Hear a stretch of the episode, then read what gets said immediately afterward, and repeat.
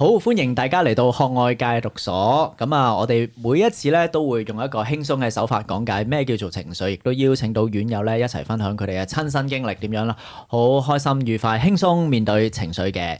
咁啊，當有情緒嘅時候咧，有情緒唔使驚，總有有我我哋哋聽聽，耶！真係幾有情緒。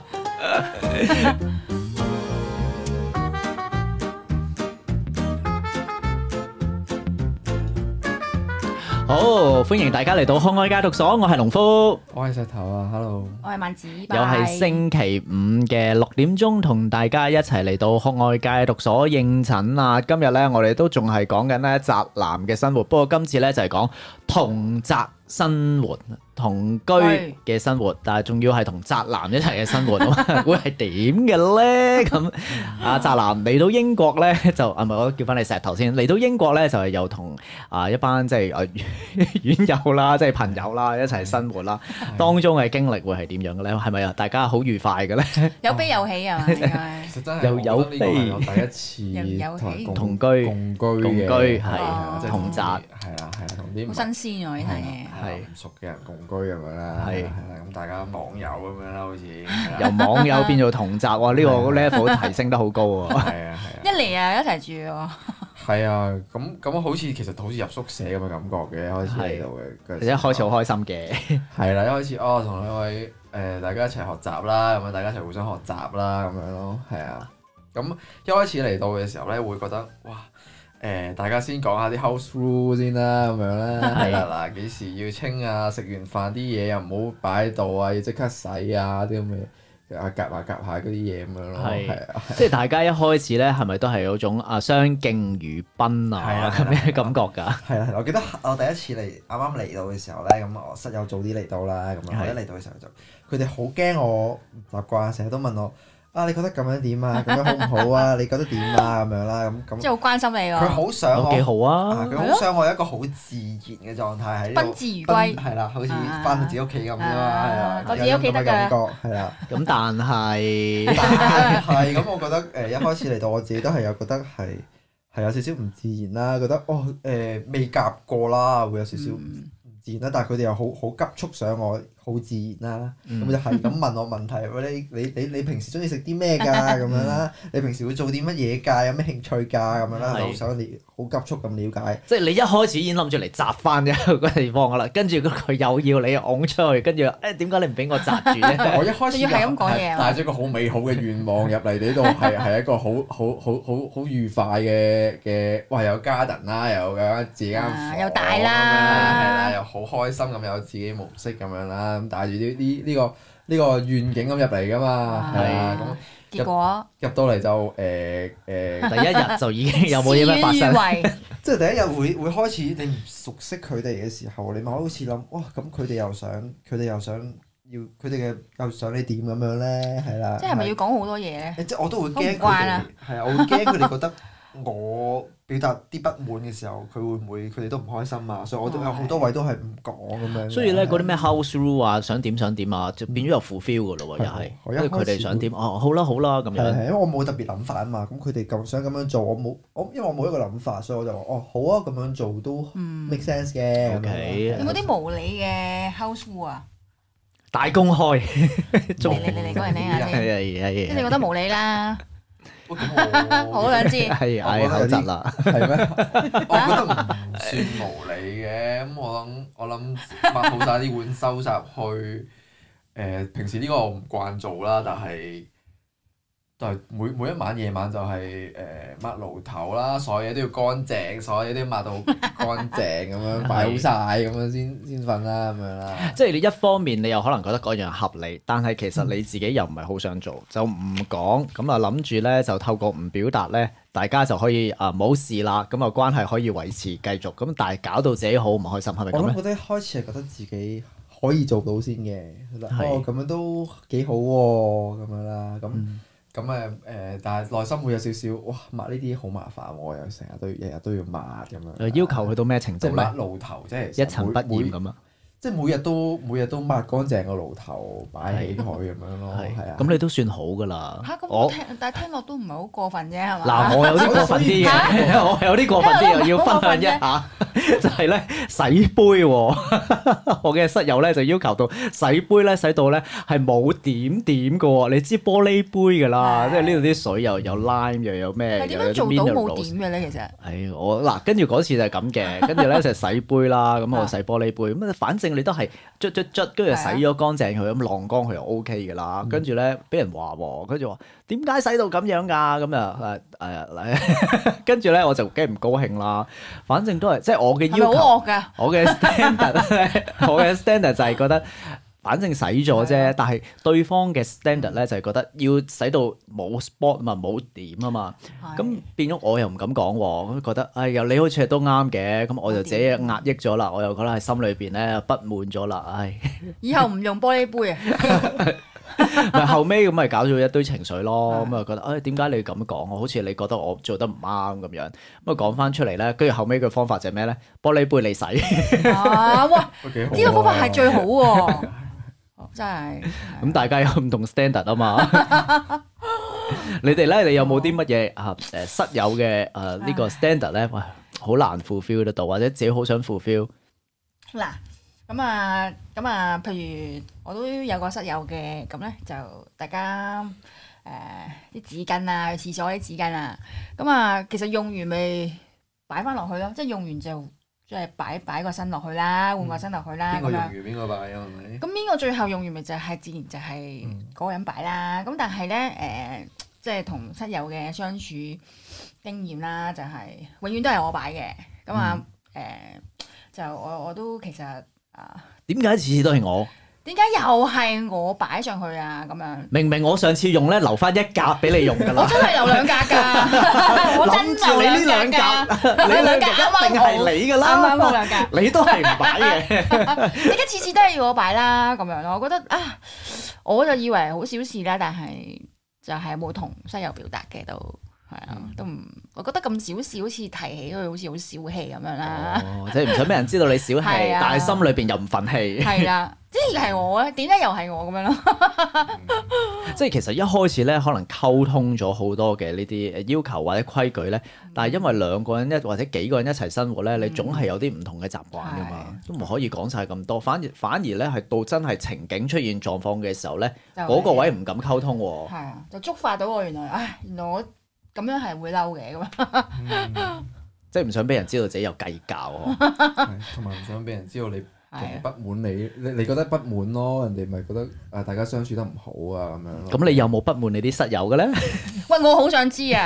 大家對住鏡頭講一講先，其實我我我有啲話係咁樣嘅，佢哋會點樣咧？佢哋會咧誒，呃譬如我有啲嘢咧誒呃洗得唔唔唔係幾乾淨啊，或者或者有啲有啲嘢誒冇抹嘅時候啊，啊你你你都抹下啊石頭啊，你抹誒、你下次可唔可以抹得乾淨啲啊？你下次哇即係跟住講呢啲話嘅時候咧，我就覺得誒呀又又就開始 被批評係啊，就開始被批評啦。跟住哎，Nike。誒有啲唔 like，有啲想想嬲嬲地。啊明明我已經抹咗㗎啦，就好似明明頭先個玻璃杯咁係啊咯，我咪洗咗㗎 啦嘛，又要洗到哦其實明明已經唔想抹㗎啦，已經係咪啊啊？做咁多係釘，啊係啊咁樣啦，咁樣我我就覺得有種被指責咁樣嘅，係係啦，跟住就覺得，跟住但係咧又唔好意思表達得唔好，哦好好好咁樣咯，都係都係表面要 Yes, 答 sir，應咁咪樣要跟，O 啦 K 啊，好跟啊，下返次啦做好啲咁樣啦。咁我又冇批評人哋喎，點解你要批評我啊？咁樣哦咯，即係我已經好 nice 㗎咁你啦本。身想唔想批評人先？其實誒冇啊冇特別哦咯，有冇嘅咧？即係嗱，譬如好似我哋 三個啲例子咧，我批啊都係咧 hea 啲嗰個嘅，對方咧要啊唔係喎，你要求高啲嗰個嘅喎，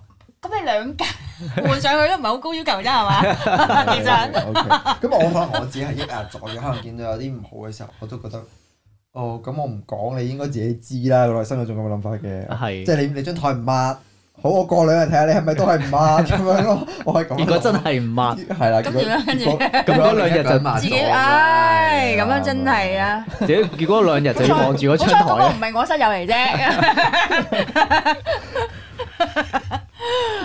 即係有自己有不滿咧，都唔會講嘅，即係兩方面，人哋批評咧又唔中意，但係自己有不滿又唔會講，係咁啊搞到自己有乜嘢嘅情緒咧會壓抑咗，我諗係誒，如果俾我俾人話咧，我會係嬲嬲地咁樣啦，有啲嬲嬲地咁樣啦，嗯跟住就就可能內心就諗緊，嗯，等我下次又諗諗諗方法話下你先咁樣咯。我又我又哦諗下你會即係報有啲咩仇做喎錯你睇睇 咗，住你，唉，哇！報仇啊你！你有冇啊哦即？係好發展嘅件事係 啦。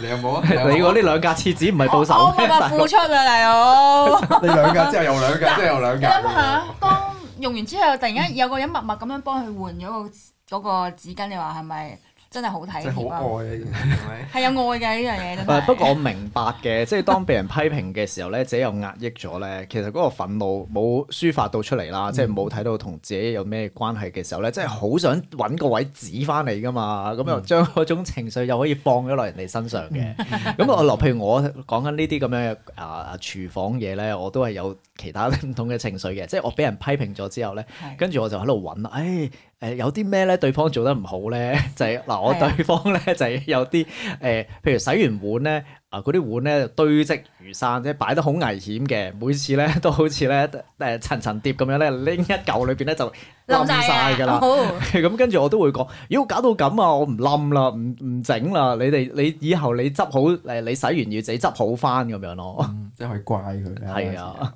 哇即係揾啲位係你要棘一 棘佢。係啊，嗯其實就係因為自己有情緒，內在嗰一嚿嘢未拎出嗯嚟去處理。其實一開始就如果講咗嗰樣嘢咧，嗯就唔會攞之後嗰啲嘢去怪翻對方咯。嗯嗯嗯嗯，咁啊可能就越滾就越嚟越壓抑咯。可能你你見到咁嘅時候，你又唔講啦；見到堆積如山嘅時候又唔講啦，咁樣、嗯就更加又抑壓多咗一嚿嘢。係啊，對方可能聽到之後又會有情緒噶咯，跟住又會又又揾下一樣嘢嚟，啊即係佢又捉你，懟返你又捉佢咁樣咯係。啊，哇好似糾察隊咁樣，不停喺度互懟， 即係兩個諗住一 齊一齊 咩共居生活，大家可以好多期望，好美好噶嘛。跟啊住估唔到就係你攞隻把刀共懟下檢我，啊，而家係係啊你檢互我，吉我檢你互。吉。嗯咁你仲有冇啲？有冇其他例子喺生活上邊咧啊，會引起情緒嘅咧？我諗呢啲都係係呢啲細節位咯，但係呢細節位容易抑壓嘅，係啊，嗯係啊，係啊，即係廁紙啊，或者可能你用廁所唔乾淨呢啲咁樣咯，係啊。哦我我其實我好小心㗎，我每一次用完我都抹翻乾淨個廁所先嘅，係係咁啊。點你解會咧唔會換紙巾？啊 我想知，即係誒如果得翻兩，格我會㗎我會。啊，我會喂，嘅如果咧好啊嗰個室友要求咁高咧，會唔會令到 啊誒你啊問下你我嘅要求室友啊高啊膽膽戰唔知啊，即係會唔會好膽戰心驚嘅咧？問下宅男先，即係會唔會啊？譬如頭先你講，哇廁所我一定洗㗎，啊費事佢話我啦。哦誒、呃膽戰心驚，我一開始會會會好有會特壓力別特咯別 attention 啲咯，個人係嗯係啊，特別有啲 attention，哇！誒呢度可能會影響到人哋喎，污糟咗咁樣啦，嗯係啊係啊，咁一開始特別有 attention 啲，咁我做開咗就都 OK 嘅，我覺得係啊。會唔會好有壓力嘅咧？誒，因為因為我覺得我我呢個位做好咗，佢哋冇話過我嘅，咁我就覺得冇冇嘢啦。嗯 OK，係啊即係你過關啊係啦係最緊要就唔好話我，係係 即係我已經生活得好好㗎啦。係 咁其實有冇最尾咧，都係要檢討一下自己係咪誒都係誒、呃比較瀨啡啲嘅咧？我覺得我唔理肥喎，係啊係啊，我覺得係 OK 佢哋要求高 咁啫。你個玻璃杯咧，你你未 啊？個玻璃杯，我我覺得真係你明要求高㗎。咁但係我明白咯，我覺得溝通完之後理解到對方覺得啊玻璃係一種好即係好清澈嘅狀態。咁每次咧見到一個咁清澈嘅嘢，都係一個好嘅。咁我理解啊，你個呢開心個係你嘅要求咯，咁所以你使咯。不過你咁樣溝通咗係好啲嘅，一開頭如果我哋唔溝通，我哋會估佢諗乜嘢咯。嗯係啊，我估你係咪刁難我啊，或者哇有冇咁咁即係我你聽唔到你講嘢嘅時候，你就會估人哋咯。係即啊係話邊條友咁樣嘅雞蛋挑骨頭咁樣係咪？係啊，所以生活大家一齊咧，都係一個幾好嘅啊磨練自己嘅過程 啊，點樣學習溝通啊。係。咁有冇溝通進步咗咧？誒，我覺得依家誒會會講多咗，即係即係因為大家要公平嘅狀態，即係我有我嘅需求，你有你嘅需求，咁大家尊互相尊重咗，大家多咗咯，我覺得嗯係係啊係啊。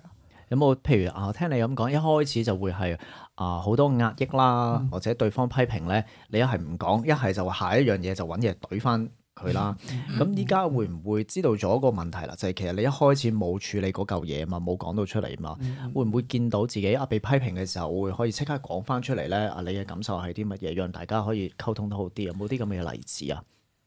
誒、誒呃依家會講嘅，入咗教育所之後，我哋嗯練習緊同同表達表達自己情緒啊嘛，即嗯係講翻哦，我依家我話你誒、你咁樣講嘅時候，我有一種被指責喎，我覺得係咪啊？係咪咁樣咁樣嘅感受啦？咁就其實都清楚講翻俾對方知啦。咁、嗯對方亦都講翻下佢嗰陣時，其實佢佢係佢嘅佢嘅佢嘅諗法係點樣啦。咁令到你都理解咗對方多咗啦，咁樣咯。嗯嗰樣係咪好啲啊？真係誒、呃好啲啦，會會即係你唔會再估佢，大即係大家都係誒坦白咗嘅時候，你唔會再嗯估佢啦。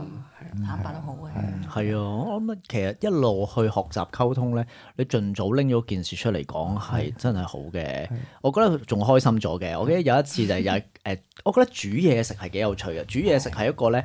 誒、過程咧都幾多，大家可能爭拗，因為你有你煮嘅方法，我有我煮嘅方法噶嘛係啊嗯係啊。咁我話説有一次咧，誒、即係我哋一齊諗住整一個誒、濕炒牛河，咁然之後咧，我覺得就要炒咩炒啊嘛，嗰樣嘢你要攞個河粉係咁咁樣炒噶嘛，跟住對方咧就覺得，誒、哎啲汁咧撈埋落去咪得咯，跟住誒誒咁對方就 ban 咗我嘅 idea，咁我就唔高興，咁我就表達翻咧，啊你咁樣啊講咧，我覺得你好似咧佢誒 ban 咗我，或者你誒、啊拒絕咗我呢個咁嘅諗法啦，咁然之後咧，咁我講咗呢個感受出嚟啦，咁對方都理理解嘅，咁最尾我哋處理嘅方法係咩咧？就將嗰個河粉咧叫做濕炒撈河。咁我就處理咗呢個情緒啦。 多俾嘢得啦，有共識啊， 成件事清楚晒係啦。清楚晒，我即刻接手晒，因為佢唔係一個炒嘅狀態，撈埋 OK 喎，我覺得仲幾好味添。 O K，即係大家互相揾一個共同認同嘅位置。大家舒服嘅係方啊法。係啊，咁講咗之後仲幾好味嘅，我覺得呢樣嘢都幾好。如果我唔講啊，嗰樣嘢就會啊揞住揞住，就算嗰碟整得幾好味啦，都覺得唉，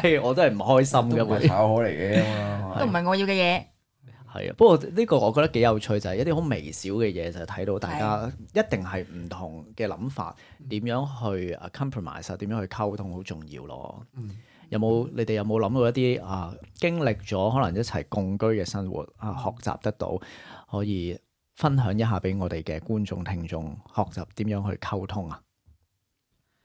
靜阿澤咗，啊，靜咗係係咯得啦嘛。冧到， 你有冇啊學習溝通。誒，我諗今日之後我會咯。 我諗下點樣同佢傾嗰壇嗯兩張紙巾換咗佢呢壇嘢，我同佢傾下啦。我哦原來呢兩張紙巾已經持續咗咁耐㗎啦。冇講過㗎，我覺你唔係你得。咁樣，你下次喺張紙巾最尾嗰格寫住請換紙巾， 即係有個血即係啊寫，書，仲要寫個字俾佢。用血。嚟寫噶嘛？請換紙巾， 對對方應該感受得到你幾有眼淚噶啦。我我試下同佢溝通下啦。 OK，咁嗯啊，宅男咧，我諗都係講同對方講翻，哦，你呢樣嘢做嘅時候，我有呢啲感受啦，係啊係啊，咁當然當然係等你嗰度嗰度情緒過你過咗你再講，你就同佢大家冷靜咁講翻啦，係啊係啊，咁誒、呃我相信誒、呃室友都係會 respect 翻你嘅，因為相相信室友都唔會係誒誒，嗯即係好針對你咁樣唔會啦，通常係大家都互相估大家先會針對大家嘅啫，係啦。所以講清楚啦，係啊同埋頭先講得我覺得好好就係講感受多啲咯，因為大家啊唔同 standard，淨係講嗰樣嘢我啱你錯咧，一定係有排拗，反而讓對方了解下自己有咩感受，我覺得呢個仲容易去透過呢個位先去溝通得到、了解到對方咯，嗯件事容易咗咯。因為同埋大家嚟自始終生活背景唔一樣啦，係咪？你生活背景唔同啦，你大家習慣又唔一樣啦，咁樣咪，咁樣你咪誒，咁樣你就會困過。係咯，嗯即係始終大家都會唔同噶嘛啲嘢，一定會有呢啲咁樣嘅衝突㗎咁啊係討論㗎成長環境又唔同。係啊係啊，係啊，究竟而家搞咩啊？而 係家溝通唔到嘅，依 家出現同同有後台試有咗一次啲錯溝嘅通示 範溝通唔到啊，後後台唔想講嘢，唔 出聲。係唔係，我想問下石頭，你覺得一個人摘同其他人一齊摘，你中意邊一種摘嘅方法多啲？哦咁樣啊，哦當然一個人宅係係舒服㗎，係啊，我我覺得一個人宅係舒服啲㗎，係啊係 啊，識唔其中意陪其實你嘅，其實同其他人宅，你唔會覺得同其他人一齊宅㗎，你都係宅喺自己間房入邊啫嘛，係啊。其哦實就係，但係你仲要去去去同佢我哋，我又覺得唔好話一同其他人一齊宅啦，即係你有兩種生活模式，一種就係自己一個住，一種就係同人哋一齊群體 co-living 群體嘅生活。誒、你自己會選擇邊一個同埋點解啊？經歷咗呢半年之後，我諗而家現階段，我覺得自己一個人係舒服啲 嘅。驚咗係哦咪？O K，誒哦啊 室友聽下，係咪？都唔係室友驚室咗友嘅記得記得留意啊下，你會不不過其實咧嗱，其實兩種方式有兩種好處啦。另一種就係你可以學習到人哋生活嘅嘅一啲好處啦，我覺得生活嘅習慣一啲好處啦，即係有啲人就真係好乾淨嘅。係咪識欣賞人啊？開係始啦係啦係係。啦，咁但係自己一個人當然係好舒服舒服啲啦，係啦，即係又可以有建立到自己一啲 係生活模即式係唔啦使買路頭啦，追到，係啊係啊，即係我記得咧，我記得係咁樣嘅，我記得係佢哋去晒旅行嗯咧，哇！佢爽哋去晒旅啊行，得我自己行喺屋入邊咧，我係好舒服嘅，我覺得。哇！嗯個嗰下係全部喂，咁又會唔係啊會又翻翻去嗰種宅嘅狀態咧？即係其實都係想宅在一個喺屋企噶啦。誒、呃我又冇，我又冇覺得好窄喎，就覺得哇，其實都 都都做得幾多嘢下嘅喎，自己係啊係啊，即係可以跟翻自己模式咯，即係反而有有有室友喺度咧，就可能一齊傾偈，一齊睇戲啊，就用咗自己啲時間咯，嗯係啊、如果唔係就可以自己去分配翻自己時間咯。嗯咁樣，OK，咁啊嚟緊又繼續去翻一個人嘅生活啦，咁啊睇下好期待你啊！係咪啊再有機會又聽下你嘅分享啦。咁 啊，今集了解到到即係我哋一齊共宅嘅生 活，可以學習就得到點樣溝通表達啦、欣賞人哋啦，同埋有情緒嘅時候要即刻即係表達感受啦，唔係討論件事嘅。咁所以幾好啊！我覺得大家喺身上記住翻去講下你兩格設 置。我會啊，我翻去同佢講，我翻去同佢講啊噶。好，今集同宅生活有幾難，唔敢表達怕麻煩。 你哋咧有冇一啲咁樣嘅同宅嘅生活嘅經驗咧？當中會唔會有啲乜嘢嘅情緒？可以喺 YouTube 下邊留言區同我哋分享一下嘅。咁我哋院友咧會睇下你哋嘅分享咧，一齊去互動一下啦。咁記住我哋嘅 podcast 咧，已經喺各大嘅 podcast 平台 Apple Podcast、Google Podcast、KKPod、Spotify 咧嗰度已經可以啊 subscribe 噶啦。咁如果你身邊有朋友都係啊受到情緒困擾嘅，可以將呢個 podcast 咧分享俾佢哋。咁我哋每逢星期五晚六點鐘一齊喺學愛戒毒戒毒所所應診。拜拜，再見，拜拜。